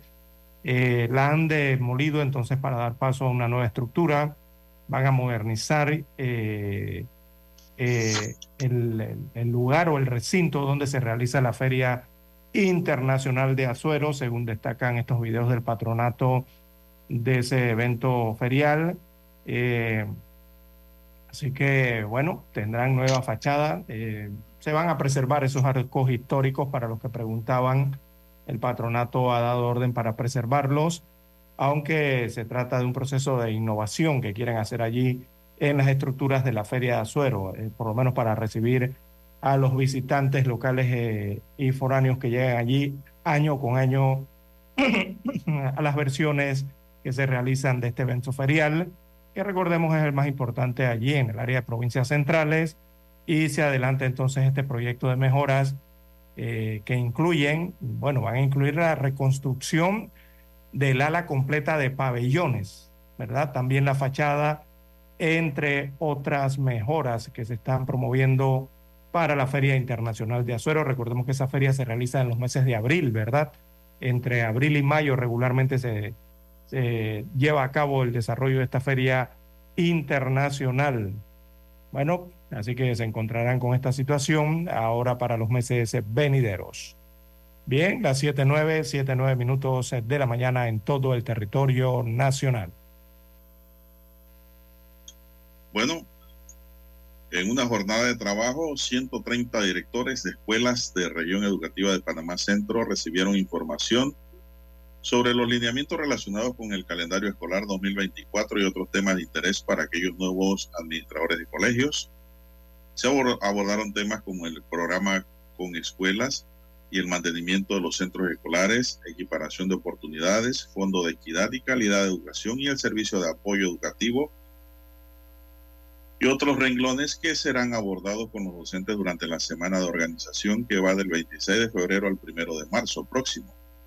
Funciones y competencias del director, organización escolar, programas ambientales, sistema de administración de los centros escolares y el programa integral de mejoramiento del centro educativo fueron otros temas tratados en el encuentro de directores.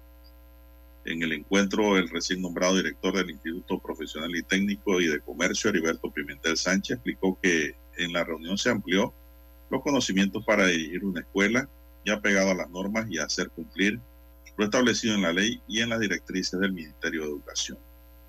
Las clases empiezan el 4 de marzo y será un año lectivo con una duración de 40 semanas. La semana de organización está prevista para el 26 de febrero al 1 de marzo. El primer trimestre contará con 14 semanas y se extenderá hasta el 7 de junio la, y la primera semana de vacaciones será del 10 al 14 de junio. Son las 7, 10 minutos. Semana de preparación y organización para el año lectivo. Bien, eh, más informaciones eh, para la mañana de hoy. Eh, también se, se, tiene, don Juan de Dios. Oiga, ocurrió un trágico suceso en el sector de Cerro Patacón. en síntesis, trató de salvar a su hijo, pero una rama de un árbol le cayó posteriormente encima y lastimosamente murió. Veamos qué ocurrió en el corregimiento de Ancón. Eh, esta tragedia entonces tocó a, una familia la tarde eh, de ayer cuando un hombre por tratar de salvarle la vida a su hijo murió eh, al caerle una pesada rama de un árbol que estaba cortando o dando. Así que ocurre este hecho en la vía principal que conduce al sector de Cerro Patacón. Testigos contaron que el hombre en compañía de su hijo cortaba un árbol enfermo y de repente una rama de gran tamaño se rompió y se precipitó al suelo. Al ver que la vida de su hijo estaba en peligro, logró empujarlo a tiempo, pero con tan mala suerte que la pesada rama cayó sobre él y le quitó la vida, le quitó la vida al padre, ¿no? Del muchacho. Así que hace poco también en, esta área, en este sector de, de Gunanega, en Ancón, también un pesado árbol cayó sobre una vivienda eh, y en ese evento, en ese accidente, también acabó con la vida de una mujer y de su pequeño hijo. Estos eh, que han ocurrido precisamente en el corregimiento de Ancón. Bueno, eh, hay que hacer revisión allí, don Juan de Dios, de los árboles enfermos o el proceso adecuado para la poda de los árboles en este corregimiento de Ancón, que recordemos que es que el corregimiento que más área boscosa tiene dentro de la provincia de Panamá. Bueno, son las 7:13 minutos. Vamos a la última pausa. Dani, regresamos en breve con más noticias. Noticiero Omega Estéreo. Hola, soy Lorena Castillo. Pronto aquí, en Omega Estéreo. Desde y para todo Panamá y el mundo.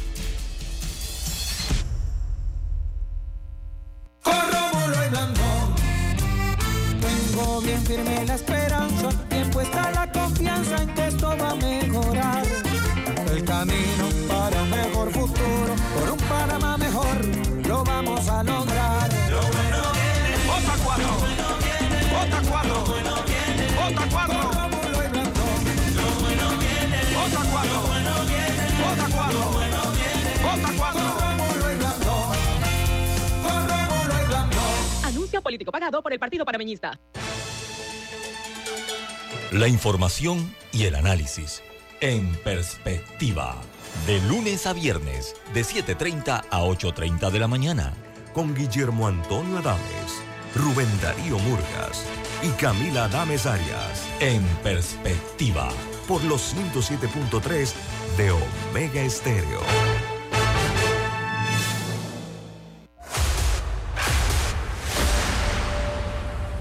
Desde los estudios de Omega Estéreo, establecemos contacto vía satélite con la voz de América. Desde Washington, presentamos el reportaje internacional.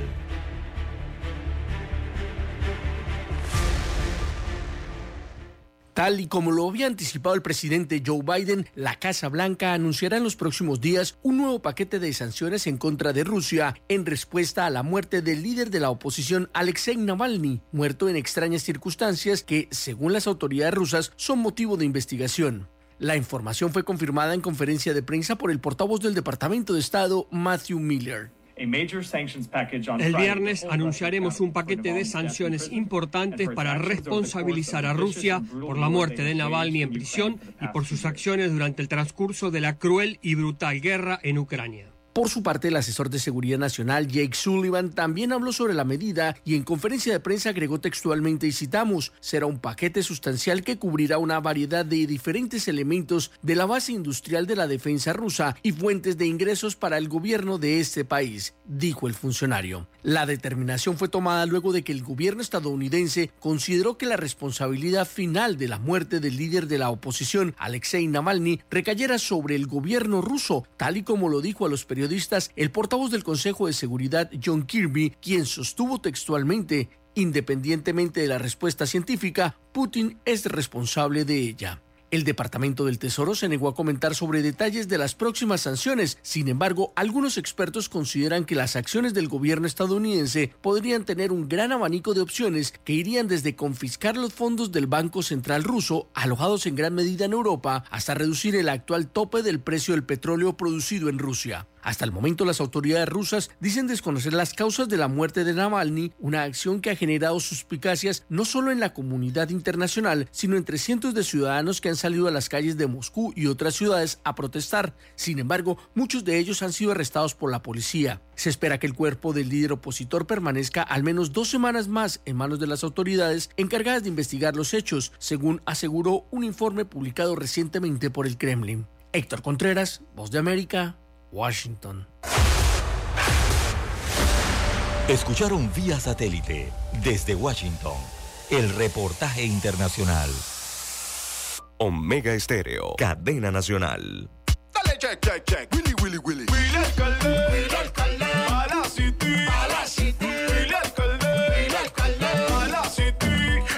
La city. Pa' que la bella también viva pretty. Willy, Willy, Willy. Y se suma Casis. Decora mi gente. Está el cambio para ti. El cambio para toda la city. La city pa' Cora. Juan Diego Gonzalillo. Sumando comercio y cultura. Frencillo. A cambiar la ciudad. Con Willy Casis vamos a mejorar. Willy, alcalde, Casís, vicealcalde. Anuncio político pagado.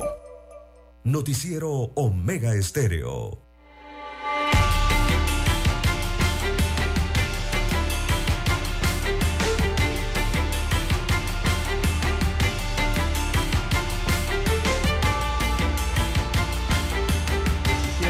Siete, 17 minutos de la mañana en todo el territorio nacional.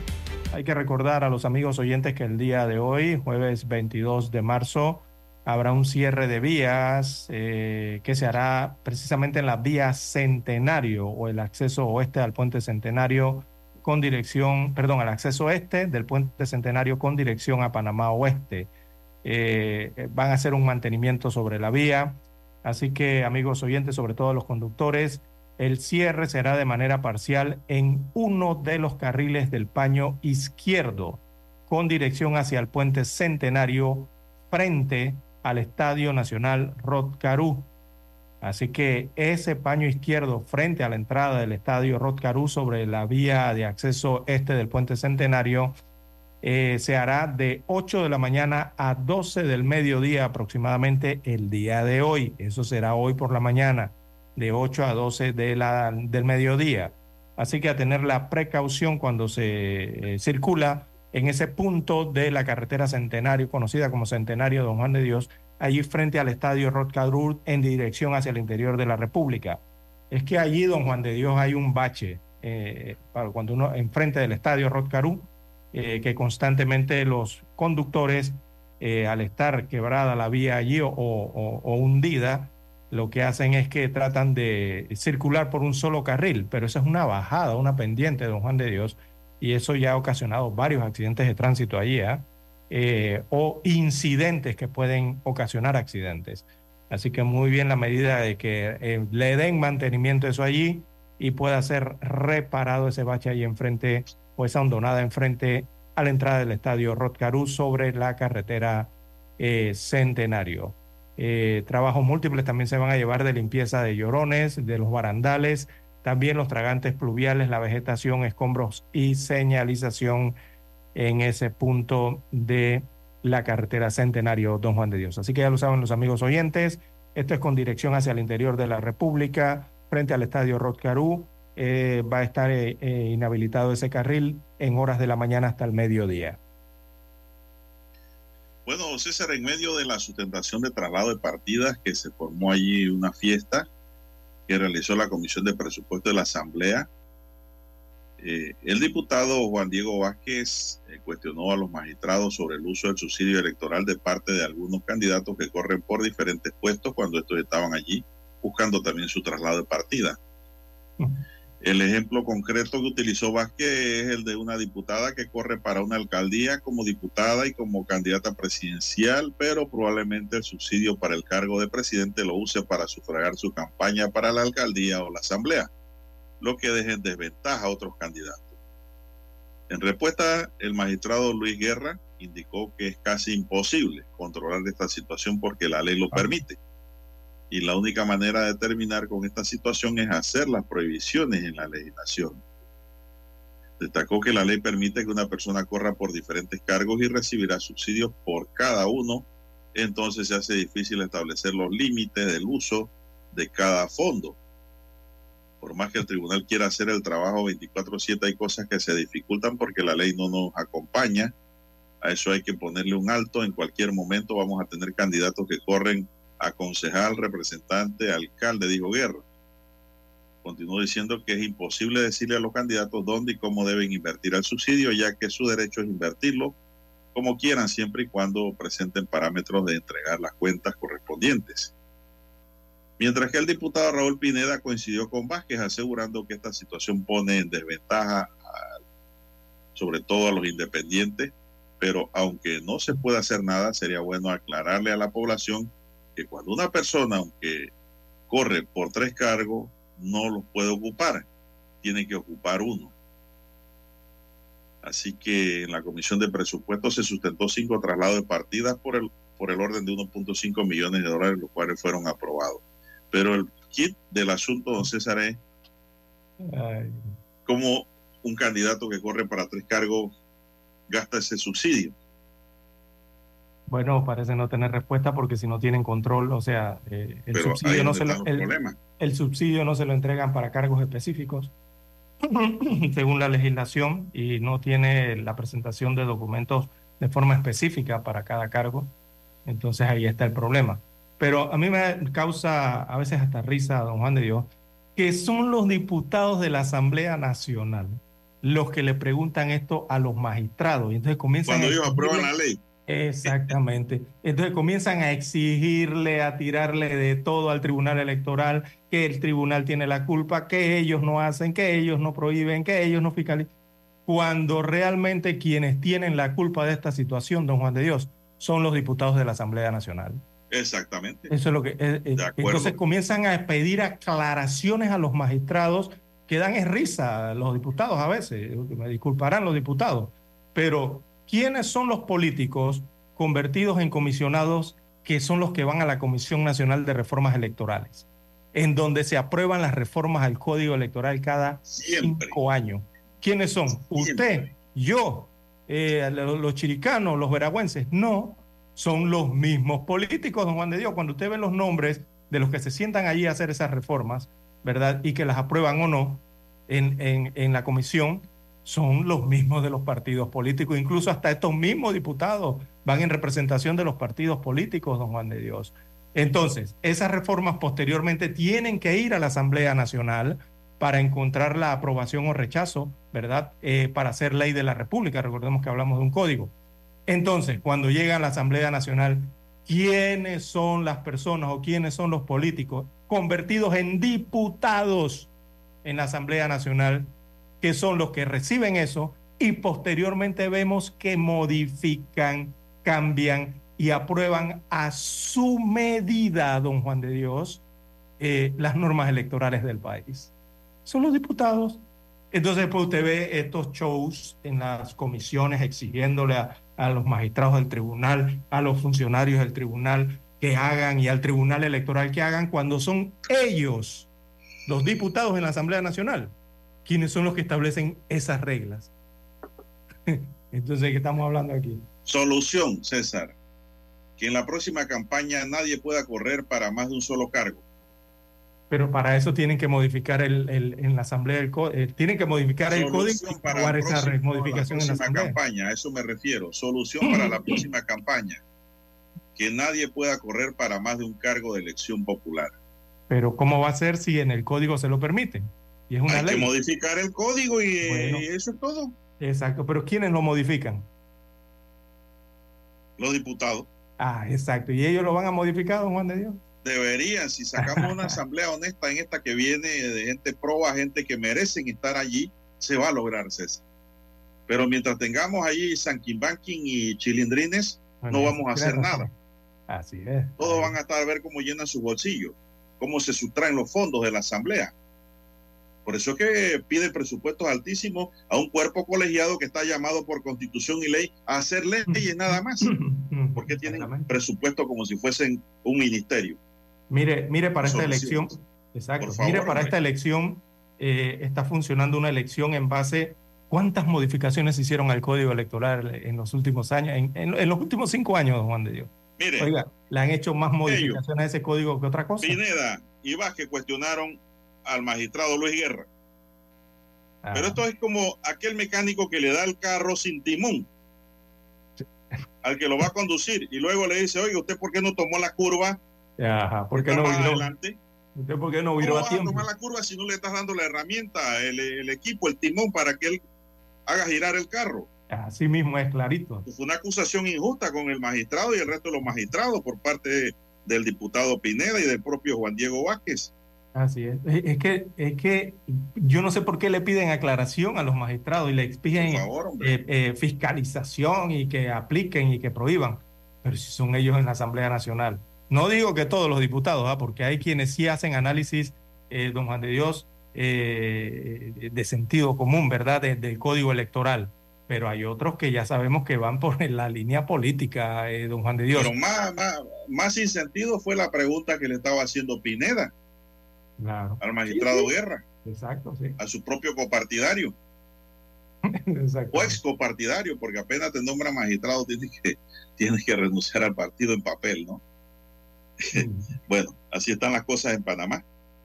Lástima que se acaba el tiempo cuando vamos a entrar en lo espeso del chicheme. Se nos acabó el tiempo, señoras y señores. Daniel Arauz Pinto nos acompañó en el tablero de controles en la